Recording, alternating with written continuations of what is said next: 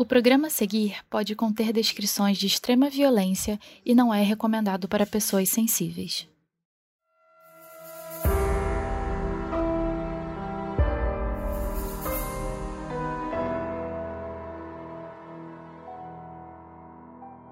Notou alguma coisa diferente? Essa voz aí é de um apoiador do nosso podcast.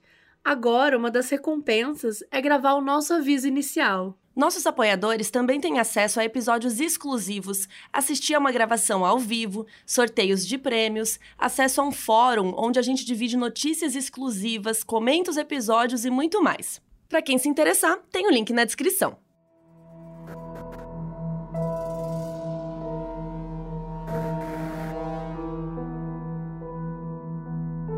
Você já ouviu falar do filme O Pecado Mora ao Lado? Mesmo que você nunca tenha ouvido falar, tem uma cena desse filme que com certeza você já viu. O momento em que a personagem da Marilyn Monroe tá voltando do cinema com um amigo. E ela passa pela grade do metrô que fica no chão e joga aquele ar para cima e faz o vestido dela levantar. O que você provavelmente não sabe é que depois daquela cena tudo mudou na vida da Marilyn uma das maiores estrelas do cinema, um símbolo sexual, um ícone fashion e extremamente objetificada. Ou você queria ter a Marilyn Monroe, ou você queria ser a Marilyn Monroe. Ela não passou despercebida por ninguém. Tinha tudo para ser uma história perfeita.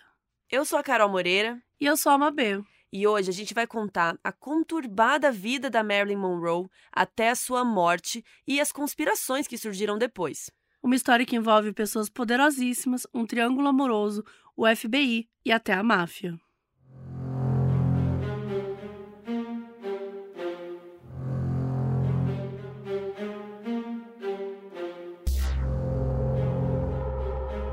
A Marilyn Monroe nasceu no dia 1 de junho de 1926, no mesmo dia de aniversário de uma grande amiga minha, Quem chamada será? Mabê. Uh! Mabê também é do dia primeiro, então a Marilyn é de gêmeos também, né? É, ela é geminiana. E o nome dela não era Marilyn Monroe. O verdadeiro nome dela era Norma Jean Mortenson. Mas a gente vai chamar ela de Marilyn desde o começo, né, pra ficar mais fácil. Então, assim, a Marilyn era filha da Gladys Pearl Monroe, que era filha de americanos, mas que nasceu no México, em uma cidade chamada Piedras Negras. Logo quando a Gladys era pequena, os pais voltaram para os Estados Unidos, para Los Angeles, e foi lá que ela passou boa parte da vida, inclusive foi lá onde a Marilyn nasceu. Mas até esse ano de 2022, agora, ninguém sabia de fato quem era o pai verdadeiro dela. A Gladys, a mãe da Marilyn, teve dois casamentos antes de engravidar da Marilyn, e ela acabou sendo registrada com o sobrenome do segundo marido dela, Martin Edward Mortensen. Isso porque todo mundo, inclusive a própria Gladys, sabia que a Marilyn era uma filha ilegítima, fora do casamento. Então, provavelmente, ela era fruto de um caso que a Gladys teve com um cara chamado Charles Gifford, que na época era superior dela numa empresa que revelava fotos. O diretor de um documentário chamado Marilyn, Her Final Secret, O Último Segredo, foi até um especialista em arqueologia molecular que usou um fio de cabelo da Marilyn, que foi guardado por uma pessoa que embalsamou o corpo dela. Gente, olha o surto, né? Isso é legal, né? É ilegal. Pra começar. Pra começar. Pra começar bem, é ilegal. E, enfim, esse cara guardou aí o fio de cabelo dela. E aí, esse especialista testou com a saliva de um bisneto do Charles. E deu match. Aparentemente, o cara era mesmo o pai dela. E assim, um pouco estranha essa história aí, mas enfim. O que a gente sabe é que o rumor sobre ser esse cara sempre existiu. Inclusive, a Marilyn achou uma foto dela, bem nenenzinha, com esse homem. E ela foi atrás, só que ele não quis saber dela. E para proteger a dignidade da Marilyn, a Gladys registrou ela com o nome do Mortensen. Até porque quando ela nasceu, a Gladys e o Martin já tinham se separado há algum tempo. Inclusive o nome da Marilyn era Mortenson com O e o do Martin era Mortensen com E. Então assim, até o é o sobrenome do cara que era casado com ela, mas não era mais casado, que não era pai da Marilyn, mas também não era o sobrenome dele, tinha trocado uma letra. Tudo certinho, né? Tipo assim, uma coisa meio estranha. É tipo eu, sei lá, pegar a minha filha e colocar o nome de Bonafó, sabe? é isso. Era estranho. Foi isso que aconteceu. E a primeira infância da Marilyn foi até estável e feliz, mesmo que ela tenha morado na casa de conhecidos da mãe, do Albert e da Ida Bolander, que eram um casal cristão e que moravam numa cidade vizinha de Los Angeles, já que a mãe dela não tinha dinheiro para se manter e a Marilyn lá em Los Angeles enquanto ela trabalhava, o custo era muito alto. Então a Gladys trabalhava em LA durante a semana e visitava a Marilyn nos fins de semana na casa da família dos Bolander. E a Marilyn amava ir ao cinema. Mesmo que o filme fosse ruim, ela não queria sair de lá. Ela era muito apaixonada, ela achava assim a atuação uma coisa incrível. E em 1933, quando ela tinha sete anos, a mãe dela, depois de juntar um bom dinheiro, conseguiu comprar uma casa pequena em Hollywood, que elas dividiam com o casal George e Maud Atkinson, que tinha uma filha chamada Nellie. Apesar de não falar tanto sobre isso super abertamente, a Marilyn já chegou a contar para algumas pessoas que nessa época da infância ela tinha sido abusada sexualmente. E tudo leva a crer que, infelizmente, foi esse cara aí, esse George Atkinson. E a Marilyn até acabou contando para a mãe dela o que estava rolando, mas a mãe não acreditou. E talvez por isso ela desenvolveu um comportamento muito ansioso, ela ficou muito retraída, tanto que a Marilyn desenvolveu uma gagueira. Então ela teve isso por toda a vida, inclusive muita gente não sabe disso. Sometimes if I'm uh, very nervous or excited or something, I stutter. In fact, one time they were doing a, uh, I had a small part in the movie and the um, uh, assistant director came in and yelled at me. Oh, he talked awful, and he and so I, uh, when when I got into the scene, I instead of my lines, I woo woo woo woo, and the director came up. He was furious. He says, "You don't stutter." I said, "That's what you think." Esse trecho é uma entrevista que ela conta que algumas vezes, quando ela tá nervosa ou muito animada, ela gagueja. E que uma vez ela tava no meio de uma cena, assim, daí meio que brigaram com ela, e o diretor falou assim: Você não gagueja. E ela falou assim: Você que pensa. E ela dá uma risada. Você vê que, mesmo sendo uma situação que a incomoda, ela leva isso com bom humor, assim, na hora que ela tá contando. E a gagueira foi muito pior nos primeiros anos da Marilyn, especialmente na escola quando ela ficava meio nervosa. Mais tarde ela já conseguiu controlar, até porque ela fez aula de discurso, ela fez várias aulas com coaches assim, para poder atuar, mas a gente vai falar um pouquinho melhor sobre isso mais para frente.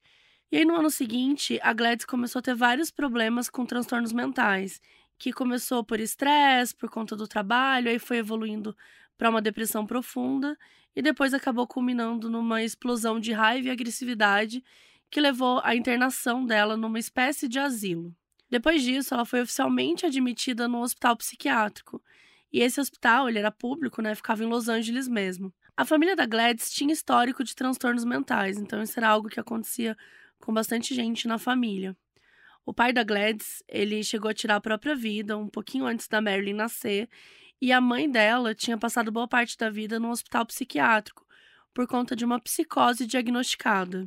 Mas é difícil dizer, né, gente, se era isso mesmo que eles tinham, porque essas pesquisas é, envolvem muita gente, envolvem muitos documentos antigos, então a gente sabe também como que a doença é, imagina, a gente tá falando aqui nos anos 30. Se é o pai e a mãe da Gladys, deve ter sido sei lá quando, 1910.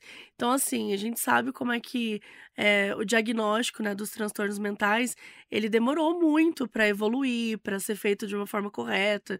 Então, a gente está contando aqui um pouco desse histórico da família dela, mas não dá para saber de fato o que é real e o que não é. Mas é isso aí que está registrado. E de qualquer forma, essa internação, ela teve um impacto muito grande na vida da Mary, né? Porque a partir daí, toda a estabilidade, que já era meio delicada, já era fragilizada, foi embora. Especialmente porque a Mary nunca mais teve uma relação com a mãe dela de verdade. Elas só viriam se falar muito de vez em quando. Nos primeiros meses depois que a mãe dela foi internada, a Marilyn continuou morando na casa que era da mãe com o casal Atkinson, sim, na mesma casa do cara que abusava dela. Mas não durou muito, já que em 1935 a Marilyn passou a viver com a Grace Goddard, que era uma amiga da mãe dela e que era responsável legal pelos bens da Gladys e pela própria Marilyn por lei. Mas isso também não durou muito porque em setembro daquele ano, a Grace perdeu o emprego que ela tinha e acabou tendo que mandar a Marilyn para um orfanato em LA, já que ela não ia ter condições de sustentar mais a menina de forma adequada. E a Marilyn, que já sofria com gagueira, enfim, já tinha muitas questões, ela foi ficando pior, assim, ela foi ficando com ansiedade, ela foi ficando muito tímida. E ainda por cima ela sofria muito bullying na escola, porque as outras crianças sabiam que ela morava num orfanato. E, enfim, né, crianças super preconceituosas. E o orfanato em si não era ruim, mas a gente tá falando de uma criança que já tinha vivido muita coisa em pouco tempo, né? Ela já estava passando de casa em casa, não tinha estabilidade alguma, que já tinha muitos traumas, né? Então, durante toda a vida, a Marilyn falou que ter ido para lá foi um baque muito grande, porque ela sabia que não era órfã, mas ela sentia que tinha sido abandonada. E dois anos depois, em 37, quando a Marilyn já tinha 11 anos, ela voltou a morar com a Grace. Só que não ficou muito tempo lá porque ela foi abusada sexualmente pelo marido da Grace, o Doc. E, gente, é triste, assim, pensar o quanto ela já tinha sido abusada é, aos 11 anos de idade por pessoas é, tão diferentes, assim. É, e como ela não tinha mesmo a quem recorrer, né? E depois disso, ela ficou pulando de casa em casa com alguns parentes da Grace e até parentes dela mesma. Inclusive, ela foi de novo abusada sexualmente por um primo. Até que ela começou a viver com uma tia da Grace chamada Anna Lauer, e essa Ana ficou com ela dos 11 até os 15 anos. E ter ficado ali uns 4 anos foi bem diferente, né? Porque ela tava pulando o tempo todo de casa em casa. Então ali ela conseguiu ficar pelo menos 4 anos, assim, estável. Só que depois a Ana não conseguiu mais. E ela teve que voltar para casa da Grace. E lá tinha o marido, né? Que tinha abusado dela, o Doc. E aí a Marilyn começou a namorar um vizinho chamado James. E ele tinha 21 anos. Em 42, o marido da Grace foi transferido para Virgínia Ocidental, que é outro estado. Só que eles não podiam levar a Marilyn, porque ela não podia sair do estado segundo a lei, mesmo a Grace sendo legalmente guardiã dela. Então olha que bizarro. Nada a ver. Nada a ver, mas ao mesmo tempo, o cara abusava dela sexualmente, então também não era um lar legal para ela Sim. ficar. Só que até esse momento, ela tinha passado por 10 lares adotivos, ficou dois anos no orfanato, morou em um outro lar adotivo, passou quatro anos com o guardião e agora era mais uma vez abandonada. E assim, ou a Marilyn voltava para o orfanato ou ela se tornava adulta. E como ela odiava o orfanato e ela não aguentava mais aquela vida, ela não viu outra alternativa a não ser se casar com seu namorado. O tal do vizinho, que chamava James Doherty. E eles estavam namorando há seis meses quando se casaram, e a Marilyn tinha só 16 anos.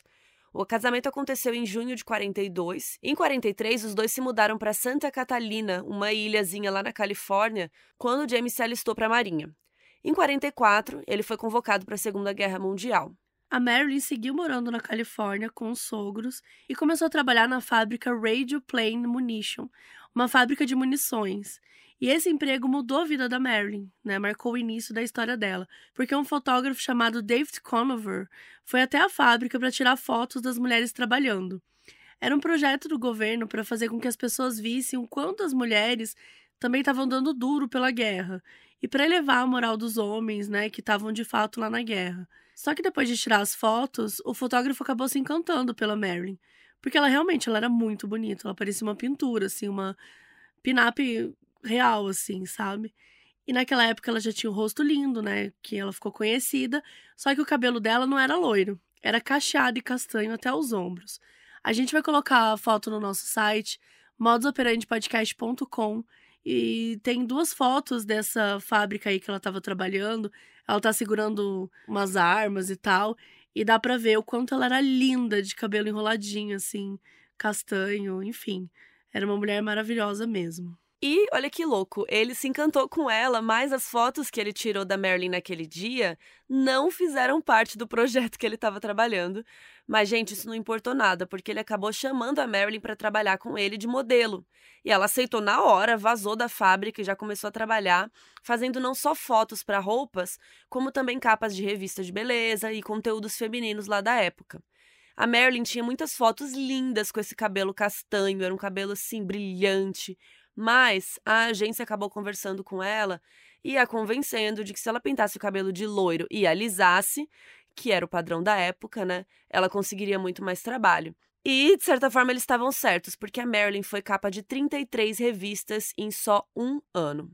Só que o que a Marilyn queria mesmo era ser atriz. Isso era um sonho que ela sempre teve.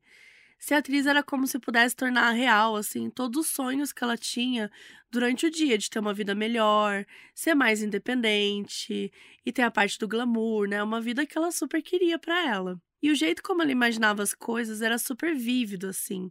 Era quase como se ela conseguisse usar a imaginação para poder escapar dessa realidade que, né, obviamente ela odiava com todas as forças.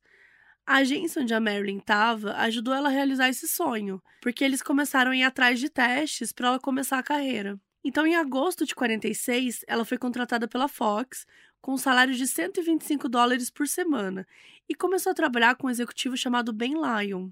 E foi o Ben que teve a ideia que a Norma Jean tivesse um nome de palco. Porque até agora, gente, a gente tá falando Marilyn, Marilyn, Marilyn, mas até agora ela é a Norma, né? Não existe nenhuma Marilyn aqui. É a Norma Jean. Segundo Lyon, ela lembrava muito uma atriz da Broadway que se chamava Marilyn Miller. Então, essa foi a sugestão de nome que ele deu para ela. E ela amou. O Monroe veio da própria mãe da Marilyn, né, a Gladys, porque era o nome de solteira dela. Pronto. Ali nascia um nome que jamais seria esquecido: Marilyn Monroe.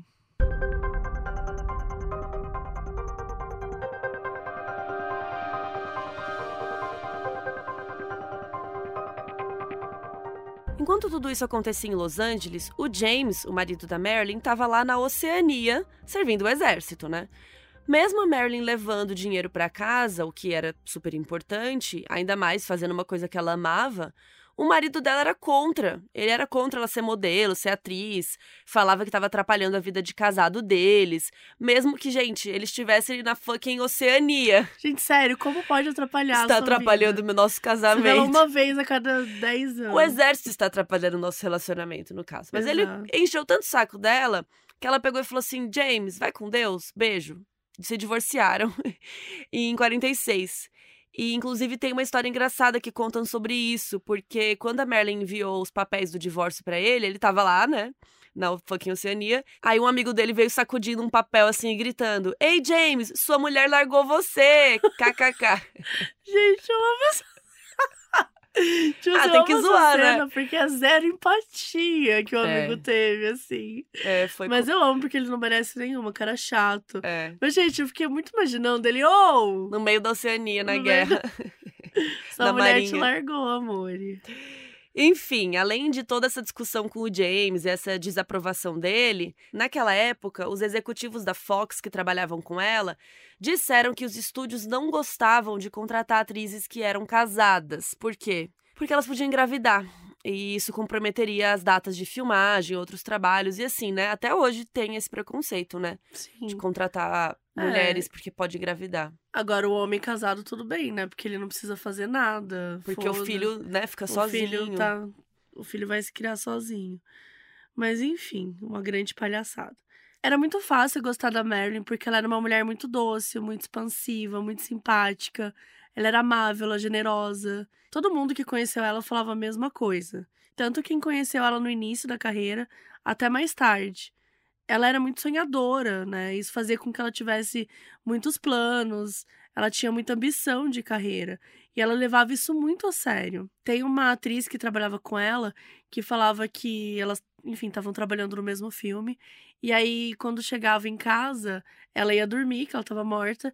E quando a Marilyn chegava em casa, ela ia ter aula com os coaches. Tipo, aula de atuação, aula de prática de discurso.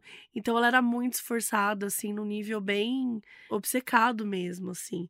Ela queria muito fazer as coisas darem certo. Ela fechou contrato com a Fox e nos primeiros meses ela fez umas aparições aqui e ali, nos filmes menores e tal. E enquanto isso, ela seguia tirando foto. Mas o que ela se dedicava mesmo a fazer eram as aulas de atuação, né? Ela ainda estava um pouco tímida em frente à câmera, né? Então, ela tinha dificuldade de decorar fala, aquela coisa. Então, foi esse momento aí que ela se dedicou bastante, fazia aula atrás de aula, não se deixou abalar. Só que eles não estavam muito convencidos, então a Fox acabou não renovando o contrato dela. Enquanto ela fazia mais job de modelo, ela continuou estudando, né, por conta própria. Ela ia para barzinho tal, fazia o famoso network. Naquela época, todos os agentes de Hollywood iam para os mesmos lugares, frequentavam os mesmos restaurantes. Então, ela fazia muito isso é, para né, ser vista, para tentar conhecer pessoas da indústria de alguma forma e adentrando ali.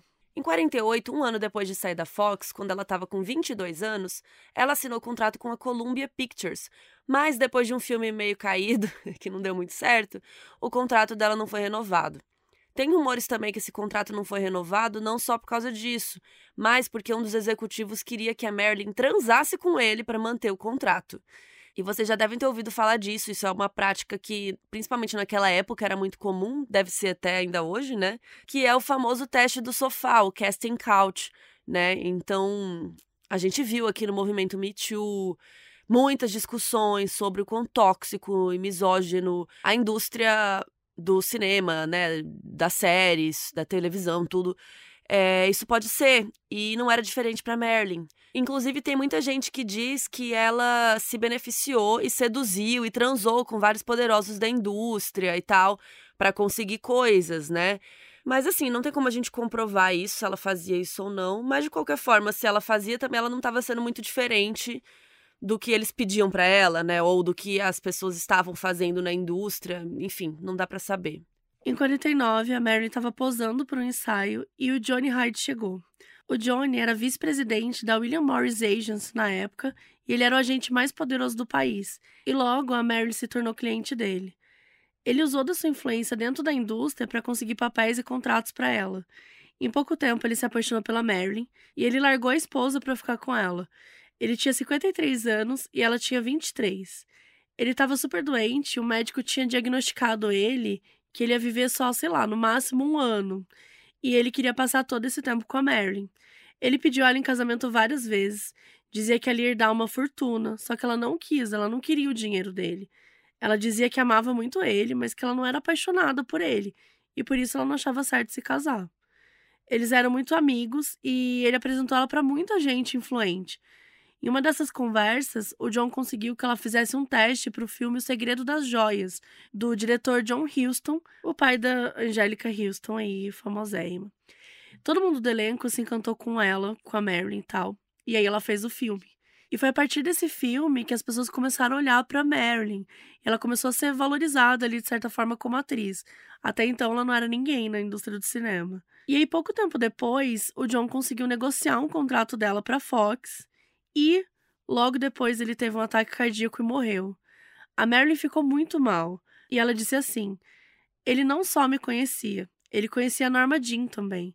Ele conhecia toda a dor e todas as coisas tristes em mim. Quando ele disse que me amava, eu sabia disso, era verdade. Ninguém nunca me amou assim, e eu desejei com todo o meu coração poder amá-lo de volta. E, enfim, ele foi uma pessoa que viu o potencial dela, né? Ele enxergava a ambição, a inteligência que ela tinha. E aí a Marilyn seguiu, começou a fazer mais e mais filmes e foi caindo nas graças do público. E ela não parou mais de fazer filmes nos anos que se seguiram.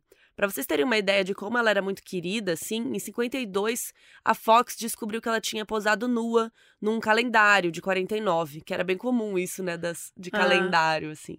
Hoje em dia nem sei se existe mais tanto. E ela tinha posado com o nome de Mona Monroe, e aí a Fox e ela decidiram que era melhor ela assumir publicamente esse calendário e falar: olha, eu fiz mesmo, eu tava precisando de dinheiro, né? Que era verdade. E, gente, olha que legal, ao invés dela ser rejeitada por ter feito isso, como normalmente aconteceria, o público abraçou eles apoiaram a carreira dela cada vez mais, especialmente porque agora ela podia explorar mais esse lado sexy dela, né? Que foi uma das coisas que tornou ela mais conhecida até. A Marilyn era muito confortável com o seu corpo, ela não se importava em posar nua, de biquíni, fazer topless. Ela era super profissional e fazia o que precisava. E esse não foi o único fato que aconteceu dela em 52. Também foi nesse ano que ela conheceu o cara que viria a ser o seu segundo marido. A Marilyn conheceu o ex-jogador de beisebol Joey DiMaggio por meio de uma amiga em comum que eles tinham. O Joey pediu para que essa amiga apresentasse os dois, só que de início a Marilyn não queria conhecer ele, só que ela acabou indo, ficou encantada, e aí do nada eles começaram a namorar. Ela tinha 26 anos e ele 40.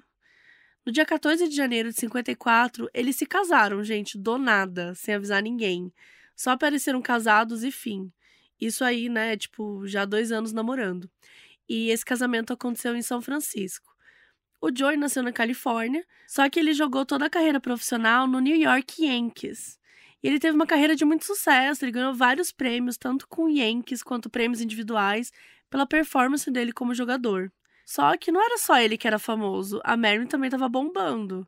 Até aquele momento do casamento, a Marilyn tinha feito 23 filmes, inclusive Niagara, Os Homens Preferem as Loiras, e esse filme foi onde saiu a performance de Diamonds Are a Girl's Best Friend, onde ela tá de vestido rosa, um vestido super poderoso, e é uma cena muito famosa dela dançando, cantando, né, falando que os diamantes são os melhores amigos das mulheres, ficou super famoso na época. E ela também já tinha feito o filme Como se Conquista um Milionário. Inclusive, esse filme fez com que a imprensa até fizesse brincadeira que depois de estrelar né, nesse filme, contando como conquistar o um milionário, agora ela estava pronta para estrelar um filme falando como conquistar uma estrela do beisebol. Mano, péssimo. Piores piadas. E todos esses filmes que eu acabei de citar, você consegue ver no Star Plus. A Marilyn e o Joe passaram uma parte da lua de mel numa casa de campo na Califórnia, que era do advogado da Marilyn, e uma parte no Japão, em Tóquio, onde o Joe tinha um contrato que ele treinava times japoneses de beisebol. E, inclusive, beisebol é muito grande no Japão, tá? Eu nem sabia dessa info. Depois de passar um tempo em Tóquio, a Marilyn chegou a passar também um tempo na Coreia do Sul e depois voltaram para os Estados Unidos, em Los Angeles, lá em setembro. E ainda em 54, nos Estados Unidos, ela começou a filmar a comédia romântica O Pecado Mora ao Lado, um filme que foi adaptado de um roteiro de uma peça da Broadway com o mesmo nome, que conta a história de um cara que se apaixona pela vizinha mesmo estando casado. Quem nunca ouviu essa história, né, gente? Clássica. E é dessas filmagens que tem aquela foto icônica da Marilyn em cima da grade do metrô, com o vestido branco, sorrindo, mostrando a calcinha dela, fazendo aquelas poses.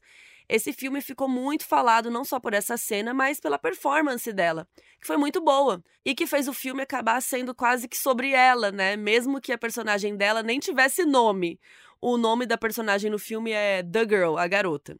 Essa cena do metrô foi feita em Nova York, na cidade mesmo, e foi assistida ao vivo por cerca de 10 mil pessoas, segundo o diretor, é, e era meio que uma forma de promover o filme, tipo, tinha um monte de pessoas aleatórias, fãs delas, assistindo ali a filmagem, né? E esse filme, essa cena, tudo isso foi um divisor de águas na vida da Marilyn e isso foi a gota d'água pro casamento dela com o Joe. E aí, essa noite que eles gravaram a cena com o público, né, com 10 mil pessoas, o Joe surtou. Eles estavam ficando no hotel e aí ela terminou de gravar e eles foram embora. No dia seguinte, ela chegou cheia de hematomas. A maquiadora e a cabeleireira tiveram que cobrir tudo e ela continuou trabalhando normal. E ela ainda contou para a maquiadora que ela chegou a gritar por socorro, mas que ninguém ouviu porque as paredes do hotel eram muito grossas. Enfim, era um hotel super antigo. E no documentário Mistério de Marilyn Monroe da Netflix, o jornalista Anthony Summers apresenta várias fitas de entrevistas que ele conversou com amigos da Mary. Então eles falam sobre esse começo do casamento, como é que era o casamento do Joe com ela e como era pautado por abusos físicos e psicológicos por parte do Joe. Ele era um homem super violento. E quando os dois voltaram para Los Angeles, a Marilyn pediu o divórcio e eles se separaram depois de nove meses casados. Ela anunciou o divórcio numa coletiva de imprensa, ao lado do seu advogado, e, na verdade, ele que anunciou, assim, porque ela mais chora do que fala, né? E aí, nesse momento, a Marilyn deu uma parada nos filmes e foi mais para os bastidores do cinema. Então, nesse mesmo ano de 54, ela fundou a Marilyn Monroe Productions, uma produtora dela.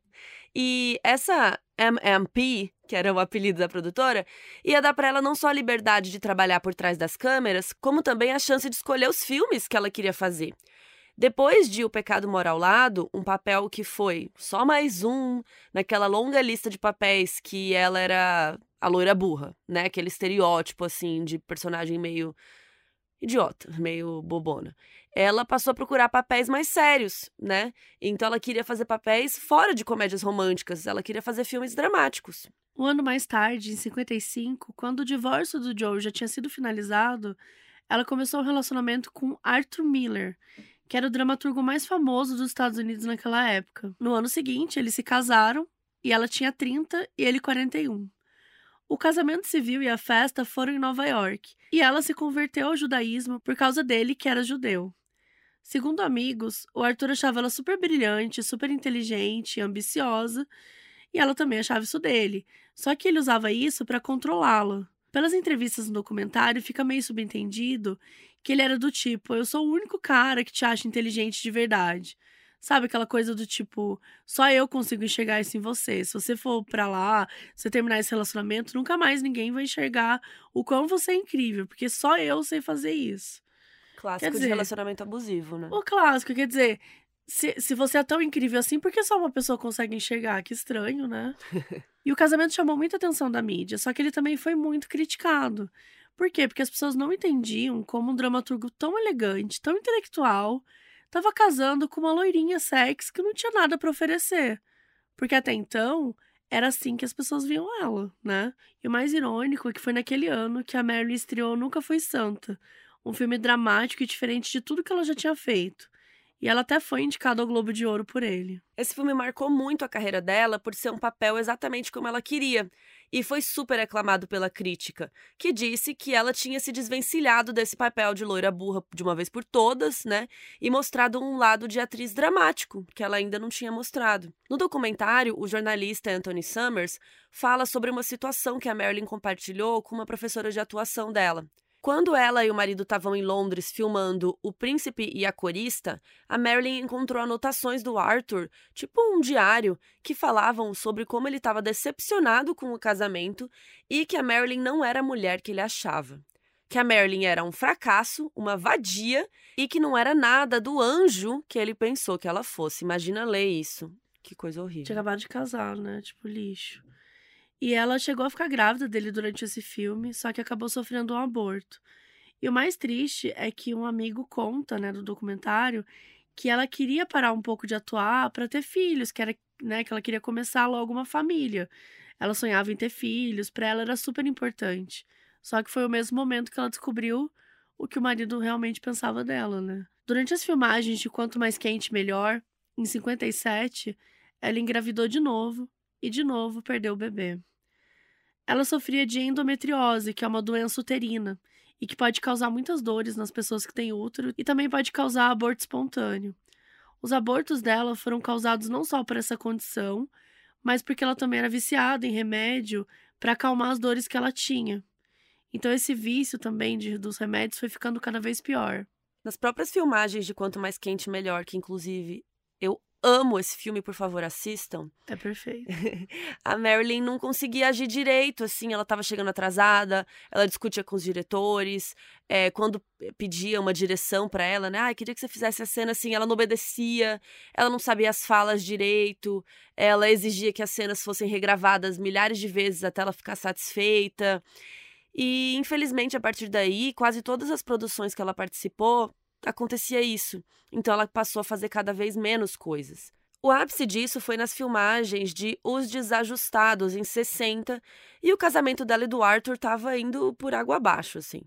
E então ela tinha alguns dias bons, mas a maioria dos dias eram ruins. E ela chegava assim, muito atrasada para filmar. Às vezes ela tinha tomado tanto remédio e ficava tão chapada que os maquiadores e os cabeleireiros faziam a maquiagem, né, tudo ali, enquanto ela dormia, gente. Quando ela tava tipo desmaiada ali, todo mundo já ia maquiando para para dar uma pra adiantada. Aproveitar. Ai, gente, que triste. E ela usava muita coisa, muito remédio, calmante, aí usava estimulante, anfetamina, barbitúricos, remédios para dormir e os próprios remédios para dor da endometriose. E esse filme acabou sendo um fracasso de bilheteria e foi o último filme dela que foi finalizado. Depois das filmagens de Os Desajustados, a Mary passou uns dias numa clínica de reabilitação para fazer um detox dos remédios e ela também chegou a ser hospitalizada por um mês com sintomas de depressão. Em 60, ela se mudou de volta para uma casa em Brentwood, que é um bairro de Los Angeles assim bem conhecido, e começou o tratamento com um psiquiatra chamado Ralph Greenson, que era famoso por tratar várias pessoas em Hollywood. E ela ficou muito próxima da família dele, especialmente da esposa Hilde e da filha Joan. Para o documentário da Netflix, o jornalista compartilhou fitas em que as duas deram mais detalhes sobre como estava o estado mental da Mary naquele período. Nessa época, o Dr. Grinson não estava mais vivo E então, enfim, tá, tinha a esposa dele e os dois filhos. E o filho também fala bastante sobre a Marilyn. A Marilyn, ela se sentia muito deprimida, muito solitária. E o Dr. Grinson tinha relatórios e anotações, né? Que foram cedidos pela família para o jornalista Anthony Summers, onde o psiquiatra, né, escreveu que acreditava que a Marilyn tinha tendências a reações paranoicas, mas que ela não sofria de esquizofrenia. Em janeiro de 61, finalmente saiu o divórcio dela com o Arthur e ela foi internada de novo quatro dias para tratar o vício em remédios para dormir. Nessa mesma época, a Heidi e a Joan compartilharam que em algum momento aí nesses anos 60, anos 61, a Marilyn estava feliz de novo e dizia que ela tinha encontrado alguém por quem tinha se apaixonado.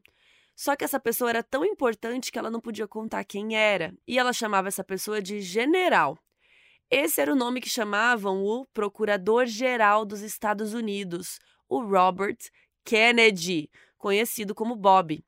E sim, gente, se você está pensando, é mesmo o irmão do John Kennedy, o presidente, o JFK, também conhecido como Jack.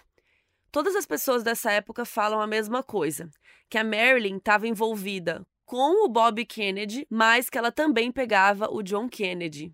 Assim, os dois irmãos ao mesmo tempo. Parabéns, Marilyn.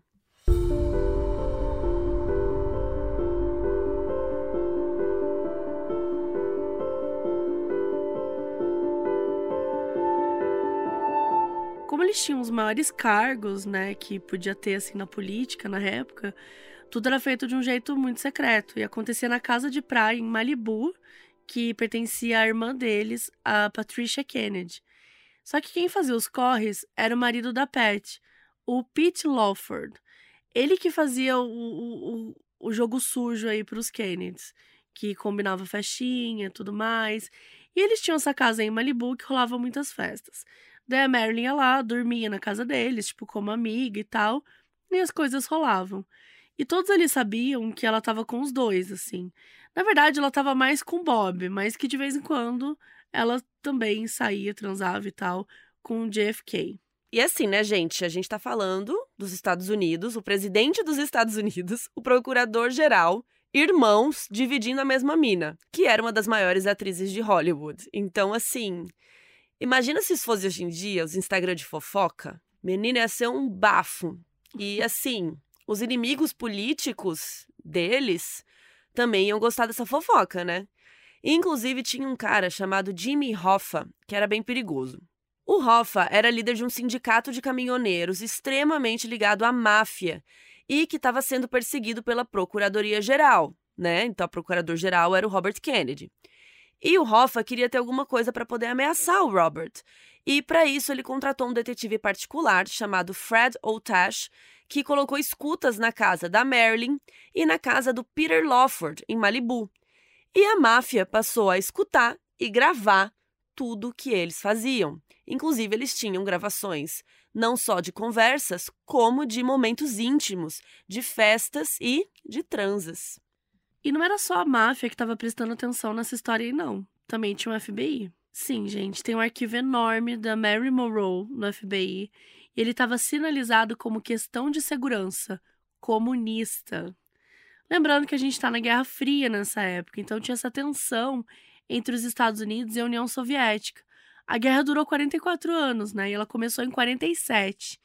Então, assim, para resumir bem grosseiramente, foi isso aí que fez polarizar o mundo em dois grandes blocos: um aliado ao capitalismo e outro aliado ao comunismo. Então a Marilyn Monroe, ela estava sendo vigiada desde o casamento com Arthur, porque supostamente ele era um comunista. E como ela conversava por telefone com o procurador-geral, com o presidente dos Estados Unidos, tinha uma relação íntima com os dois, né? O FBI tinha medo, porque eles estavam falando de política também. Em maio de 62, aconteceu uma cerimônia de aniversário para o JFK, o presidente, lá na Madison Square Garden, em Nova York, e a Marilyn foi escolhida para cantar para ele. E acho que essa é a cena mais famosa quando a gente está falando da relação dela com os Kennedy, né? E a gente vai colocar aqui um trechinho para vocês. Happy birthday to you. Happy birthday, Mr. President. Happy birthday to you. Thank you so much. A música não durou nem um minuto, mas foi o suficiente para manter vivo o rumor de que realmente existia um romance ali entre ela e a família Kennedy. Foi nesse evento que ela usou aquele vestido na cor da pele dela, que era maravilhoso, cheio de pedras, e que a Kim Kardashian usou no Met Gala, que deu aquela polêmica toda. No documentário da Netflix, o informante fala que em julho de 62, a Marilyn tinha almoçado com JFK na casa de praia lá em Malibu. E eles tinham discutido a moralidade dos testes atômicos. E pelo teor da conversa, dava para entender que ela tinha pensamentos de esquerda. E aí, beleza, ela teve esse almoço aí com JFK. E também no documento tem um outro encontro da Marilyn com o Bob. Ela teria se encontrado com Robert Kennedy também nessa casa em Malibu. E depois ele tinha ficado uns dias pela Califórnia, aí eles se encontraram nessa casa de Malibu e depois ele foi para Nevada assistir uns testes de armas nucleares. Tinha muita gente dentro do próprio governo que não estava gostando nada desse romance, né? Especialmente as pessoas ligadas ao departamento de segurança. Não só porque eles estavam traindo as esposas, mas porque a Marilyn era uma possível ameaça comunista. Sim, gente, chegamos no grande inimigo dos Estados Unidos, o comunismo. Claro que ela ser supostamente comunista não era motivo real para que nenhum deles se afastassem dela, mas nesses arquivos o FBI diz que ela conversou com um dos amigos dela no México e falou sobre um papo que ela teve com um deles sobre testes atômicos. Isso nos anos 60, ali no meio da Guerra Fria, era gravíssimo, porque qualquer informação de inteligência que você tinha sobre um país podia ser usado contra você. Então ela foi considerada um risco político. E o Robert marcou um papo e disse para ela nunca mais conversar com eles. E ela ficou mal, ficou arrasada. E de novo começou a tomar muito remédio para dormir, começou a misturar isso com álcool e três semanas depois ela morreu.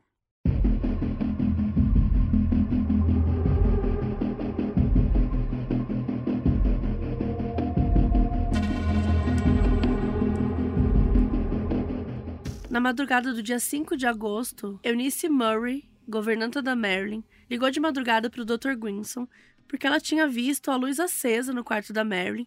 E aí ela bateu na porta, chamou tal, e ela não estava atendendo. E a porta dela estava trancada. Então o Dr. Grinson foi até a casa da Marilyn. Ele olhou pela janela, viu que ela estava na cama mesmo. Aí ele quebrou o vidro para poder entrar. Só que quando entrou, ela já não estava mais respirando. Ela estava deitada de bruços na cama, com o telefone na mão, fora do gancho, e remédios para dormir na mesinha de cabeceira. A Marilyn tinha só 36 anos. Pouquinho depois das quatro da manhã, a polícia de Los Angeles foi notificada e eles foram até a casa. O legista falou que a causa da morte foi overdose e a polícia de Los Angeles deu uma declaração para a imprensa dizendo que a principal suspeita é que ela tinha tirado a própria vida. O funeral da Marilyn foi no dia 8 de agosto e tudo foi organizado pelo ex-marido dela, o Joe DiMaggio, e ela foi colocada numa cripta no cemitério de Westwood Village, no Corredor das Memórias. Durante mais de 20 anos depois disso, o Joe enviou rosas vermelhas para enfeitar o túmulo dela três vezes por semana. De acordo com o depoimento da Eunice, a governanta, a Marilyn entrou no seu quarto oito da noite, fechou a porta e não saiu mais. E isso bate com os exames feitos pelos legistas, que afirmam que a morte dela aconteceu entre oito e meia e dez e meia da noite, no dia 4 de agosto. Ou seja, muito antes da Eunice perceber a luz acesa e ligar para o doutor. Essa é a versão oficial da história. Mas será que isso é verdade? Será que só o Dr. Grissom e a Eunice que estavam na casa? E a resposta para essas duas perguntas é um grande não.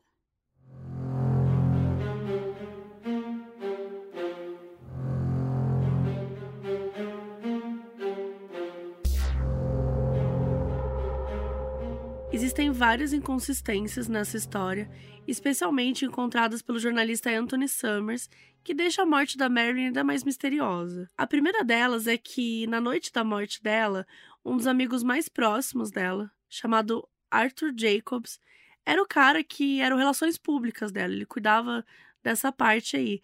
E ele estava com a esposa no Hollywood Bowl assistindo um show.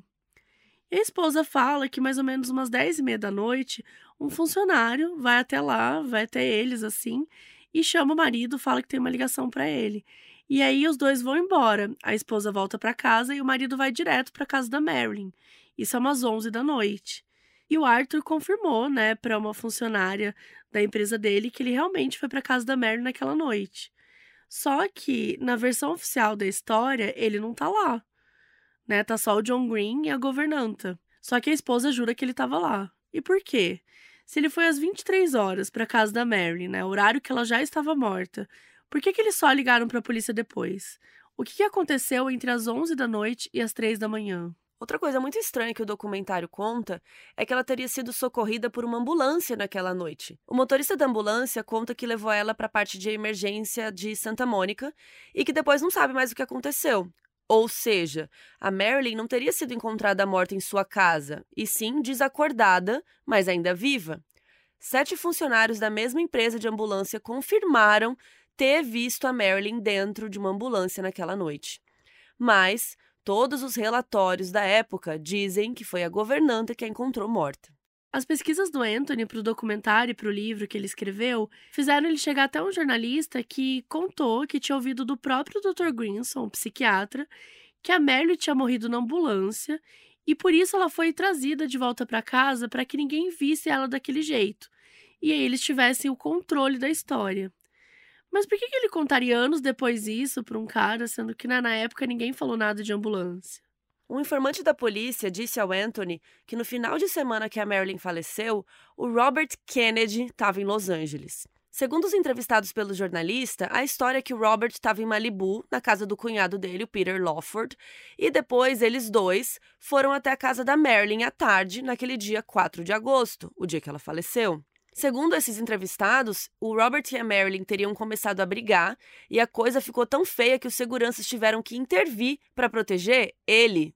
Alguns jornalistas na época mesmo chegaram a descobrir tudo isso, que o Robert Kennedy estava lá, mas a equipe dele fez com que a matéria não fosse ao ar. Na noite que ela morreu, vários funcionários e detetives particulares, como o Fred O'Tash, foram até a casa dela para fazer uma varredura e se livrar de qualquer tipo de documento que ligasse ela aos Kennedys. Apesar do documentário do livro apresentar essas evidências é, que foram depois da morte dela, né? De, de mexerem, de talvez ter uma ambulância, de talvez trazer de volta, aquela coisa toda, a conclusão é que não tem nenhum indício de que ela tenha sido assassinada né? Ela teria realmente morrido de overdose. Mas é claro que as pessoas não pensam exatamente assim. Muita gente acha que ela foi assassinada. A teoria do assassinato tem como base esse caso que ela tinha com os dois Kennedys e com o perigo desse envolvimento. E também algumas coisas da própria cena do crime. A primeira coisa é o telefone. Amigos da Marilyn dizem que ela tinha ligado para vários deles naquela noite e que a voz dela estava normal, que ela não estava parecendo mal. Outra coisa é o fato do Robert ter visto a Marilyn no mesmo dia que ela morreu. E supostamente tudo isso foi acobertado, né? A segunda coisa é o relatório original feito por dois legistas que viram o corpo dela e citaram machucados nos braços, nas pernas e no quadril. Esses machucados nunca foram investigados e eles desapareceram do relatório. E além disso, o relatório também sugeria que a lividez cadavérica da Marilyn, ou seja, o acúmulo de sangue depois da morte, estava nas costas e na frente do corpo. Ou seja, ela morreu virada de barriga para cima e depois foi virada de barriga para baixo. Isso continuou no relatório, mas mesmo assim nunca foi investigado. Mas quem teria assassinado a Marilyn? É aí que entram algumas teorias que já foram discutidas sobre isso. E a primeira delas é sobre os comunistas, sim, eles mesmos. Muitas pessoas acreditam que tanto o Dr. Greenson quanto o outro médico pessoal da Marilyn e a governanta Eunice se conheciam de muito antes de trabalhar com a Marilyn nos anos 60. Tanto a Eunice quanto o Dr. Engelberg foram recomendações do próprio Dr. Greenson, depois que ele já era psiquiatra dela. Segundo rumores, eles se conheceram enquanto participavam de reuniões comunistas.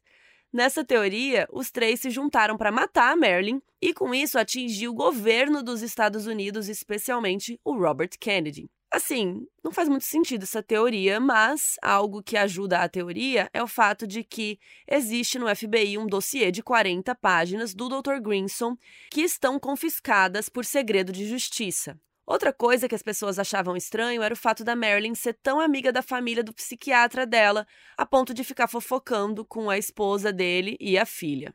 A segunda teoria envolve os Kennedy, né? Claro. Um documento da CIA do dia 3 de agosto, um dia antes dela morrer, aponta que uma parte do diário dela ela tinha notado uma conversa com os irmãos Kennedy sobre planos dos Estados Unidos para matar o Fidel Castro. E ela também falava no diário que ela ia revelar tudo o que ela sabia sobre os podres do governo numa coletiva de imprensa. Tudo porque ela estava com raiva, né, que ela tinha sido dispensada por eles. E lembra dos grampos que o Jimmy Hoffa, né, teria mandado colocar na casa dela? Tinha tanto na casa dela quanto na casa de Malibu e tal. Uma dessas fitas é do dia que ela morreu. E teria dado para ouvir aquela tal briga que ela teve com Robert Kennedy, que a governanta disse que tinha rolado. E que também dava para ouvir o Peter, né? Só que essas fitas também nunca apareceram, tá, gente? Tipo, é gente que diz que ouviu a fita, que diz que ouviu isso, que diz que não sei o quê. E a governanta que estava lá na casa também fala que Robert estava lá no dia. Mas ela é a única testemunha que fala mesmo, assim, que tem alguma credibilidade, porque as outras que falam da fita e tal nunca teve nada para provar.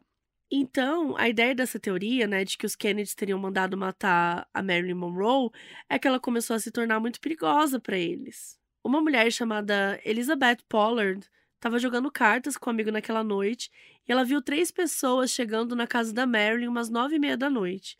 E uma das pessoas o grupo reconheceu como sendo Robert Kennedy.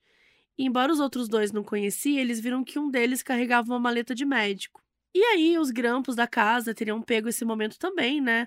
Onde Robert fala para os dois homens que estavam com ele para dar algo para acalmar a Marilyn.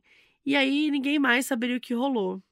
Só que, de novo, gente, essas fitas, essas teorias, essa ideia, essa gravação supostamente feita pelo Jimmy Hoff nunca apareceram. Isso tudo é apenas uma especulação. Então, assim, a ideia é que ela teria sido morta pelo Robert para esconder o affair dela, né? Ou ela foi morta a mando do JFK por saber demais. O que contribuiu muito para essa história também é o fato de que tudo que envolve os irmãos Kennedy é, é um pouco sombrio, né? Porque anos depois, eles foram assassinados a tiros. Só um ano depois, o JFK foi assassinado, né? Ele ainda era presidente. E o Robert foi morto em 68, durante a campanha à presidência para os Estados Unidos. E ao que tudo indicava, ele iria ganhar, né? Ele ia ser o próximo presidente. Então, as mortes dos dois também é cheia de conspirações embora sejam consideradas resolvidas, mas está ali envolto de mistérios. Então, é mais um motivo, porque se a Marilyn também tinha sido assassinada, então quer dizer que os três foram assassinados, né? Claro, cada um de um jeito diferente, um ano diferente, mas tem todo essa esse mistério aí no ar. Tem uma terceira teoria de que a CIA, sabendo do caso da Marilyn e do JFK, a matou para se vingar dos Kennedy. Isso tudo por causa da invasão da Baía dos Porcos, que foi uma tentativa frustrada dos Estados Unidos de invadir Cuba e derrubar o governo do Castro. O plano aconteceu em abril de 61, menos de três meses depois do JFK ter virado presidente nos Estados Unidos. Só que essa operação foi um fracasso, e aí a CIA, nessa teoria, teria se vingado do JFK um ano depois. Mas assim, né? Um pouco forçado isso aí, né, pessoal? Mas, de qualquer forma, essas teorias do FBI ou da CIA, né, elas encontram raízes nesses fatos desses arquivos secretos do FBI, né, sobre a Marilyn. E esse lance dela ter sido considerada uma ameaça comunista e tal. Tem também uma teoria de que ela teria sido morta pela máfia né? Lembra do Jimmy Hoffa que a gente tá falando aqui? O cara dos grampos e tudo mais, que queria destruir o Robert, né? Porque o Robert estava indo atrás da máfia, estava prejudicando o, o, o rolê ilegal dele lá. Então, basicamente, a ideia era que a máfia ia matar Marilyn Monroe para ferir os Kennedys de alguma maneira e para prejudicar o Robert. A quantidade de teorias sobre ela, gente, é, é muito grande, assim. E são tão absurdas que tem uma que diz que ela teria sido morta pelo governo porque ela estava ameaçando vazar informações confidenciais sobre alienígenas. Então, assim. Cuidado, Mabê, você é a próxima. Pelo amor de Deus.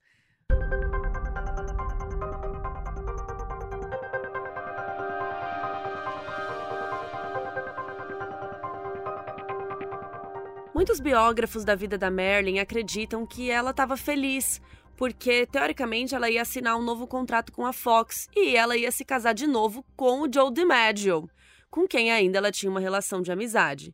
Lembram que ele até organizou o funeral dela, né? E esses biógrafos acreditam que ela morreu por acidente, porque misturou alguns remédios, né, e acabou falecendo, e o médico pessoal, né, chegou lá, o Dr. Engelberg, o psiquiatra o Dr. Grinson e a governanta teriam armado uma cena para parecer que foi suicídio. Isso por quê, gente? Porque os médicos teriam medo que a licença deles de medicina fosse cassada. Porque, né, se ela misturou remédios que eles, né, receitaram, né, o que, que aconteceu? Então, isso poderia fazer eles serem acusados de negligência, enfim, responder criminalmente por um assassinato ali não intencional, né? Então eles teriam cometido um crime para cometer pra outro. proteger de outro crime. Tranquilo. Teoria normalzinha. Mas essa teoria é amparada pelo fato de que não tinha nenhum restinho de comprimido no estômago dela. E mesmo assim, a causa da morte foi overdose das substâncias dos remédios. Ou seja, a quantidade letal dos remédios poderia ter sido injetada nela. Outra evidência que sugere isso é que uma das substâncias que matou ela deixa um cheiro muito característico na boca quando ingerida, mas não deixa nenhum cheiro quando entra no corpo de outra forma. E ela não estava com nenhum cheiro na boca e tal. O relatório termina com os legistas chegando à conclusão de que a dose entrou na Marilyn via enema, que é quando medicamentos são administrados por uma sonda retal, ou seja, pelo ânus.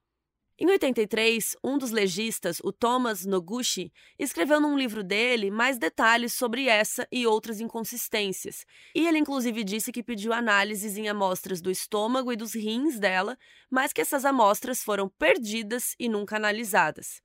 Inclusive, a polícia de Los Angeles e o promotor John Van de Kamp chegaram a investigar mesmo se tinha algum fundo de verdade essa teoria, mas não encontraram nada que justificasse abrir uma investigação de assassinato a gente nunca vai saber de fato o que aconteceu na casa da Mary Monroe, lá em Brentwood, naquela noite do dia 4 de agosto.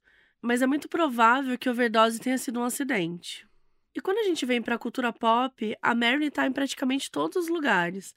No filme Aves de Rapina, a personagem Harley Quinn, interpretada pela Margot Robbie, ela performa uma versão de Diamonds Are a Girl's Best Friend, que a Mary canta lá no filme Os Homens Preferem as Loiras, de 53. E tem também o clipe de Material Girl, da Madonna, né? Que é super inspirado nessa performance dela, aí com os Diamonds. E acaba de estrear o filme Blonde na Netflix. É uma ficção, né, da vida da Marilyn, e quem interpreta ela é a Ana de Armas. E ela tá maravilhosa na caracterização. E tem também um cara que é muito famoso, que é o Marilyn Manson, né? Que é um. A gente tá vendo agora o quanto ele é um lixo Sim. com essas últimas repercussões de abuso dele e tal. Mas é, ele é um cantor que era muito respeitado muito tempo atrás. E o nome dele, né, foi feito por conta das duas para ele, né, quando ele foi explicar o nome dele, ele dizia que ele tinha pegado as coisas mais americanas, os símbolos dos Estados Unidos. Então, ele pegou o nome da Marilyn, da Marilyn Monroe, e ele pegou o Manson, do Charles Manson. Inclusive, a gente tem agora episódio da Marilyn Monroe, a gente tem episódio do Charles Manson, e em breve a gente vai ter o episódio do Marilyn, do Marilyn. Manson. Nossa, é verdade, eu nunca imaginei. Isso é uma coisa que me deixa triste, porque eu era muito fã dele quando era nova. E, e olha que louco, né? A gente não espera que, que vá fazer. Já teve do Manson, já teve da Marilyn, agora, agora vai ter o vai ter dele. dele. Pra quem não sabe, tem um documentário novo na HBO sobre tudo que aconteceu com a Evan Rachel Wood, que namorava com ele. Ela conta todos os abusos que ela sofreu. Eu comecei a assistir, ainda não terminei, mas a gente pode fazer um episódio em breve. Que a Super. história é. Nossa, é horrível, assim, é, É chocante. horrível.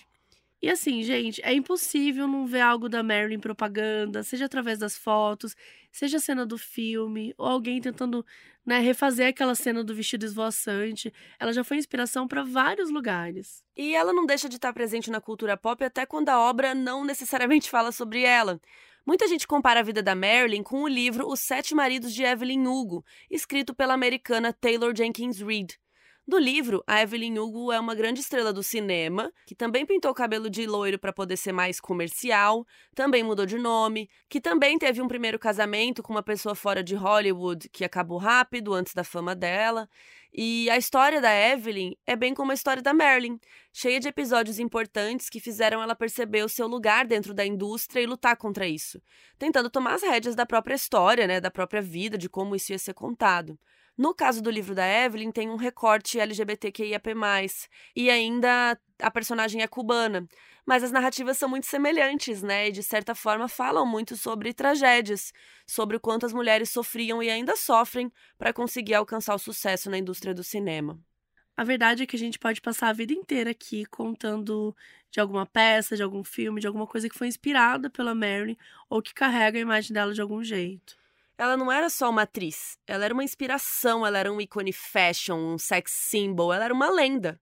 E como toda mulher colocada nesse patamar, ela também foi muito objetificada e poucas pessoas conheciam ela de verdade. Por trás da alegria e do glamour, a gente também vê uma mulher melancólica e confusa, que passou por diversas situações horríveis, mas que também era cheia de sonhos e que não tinha medo de lutar por eles.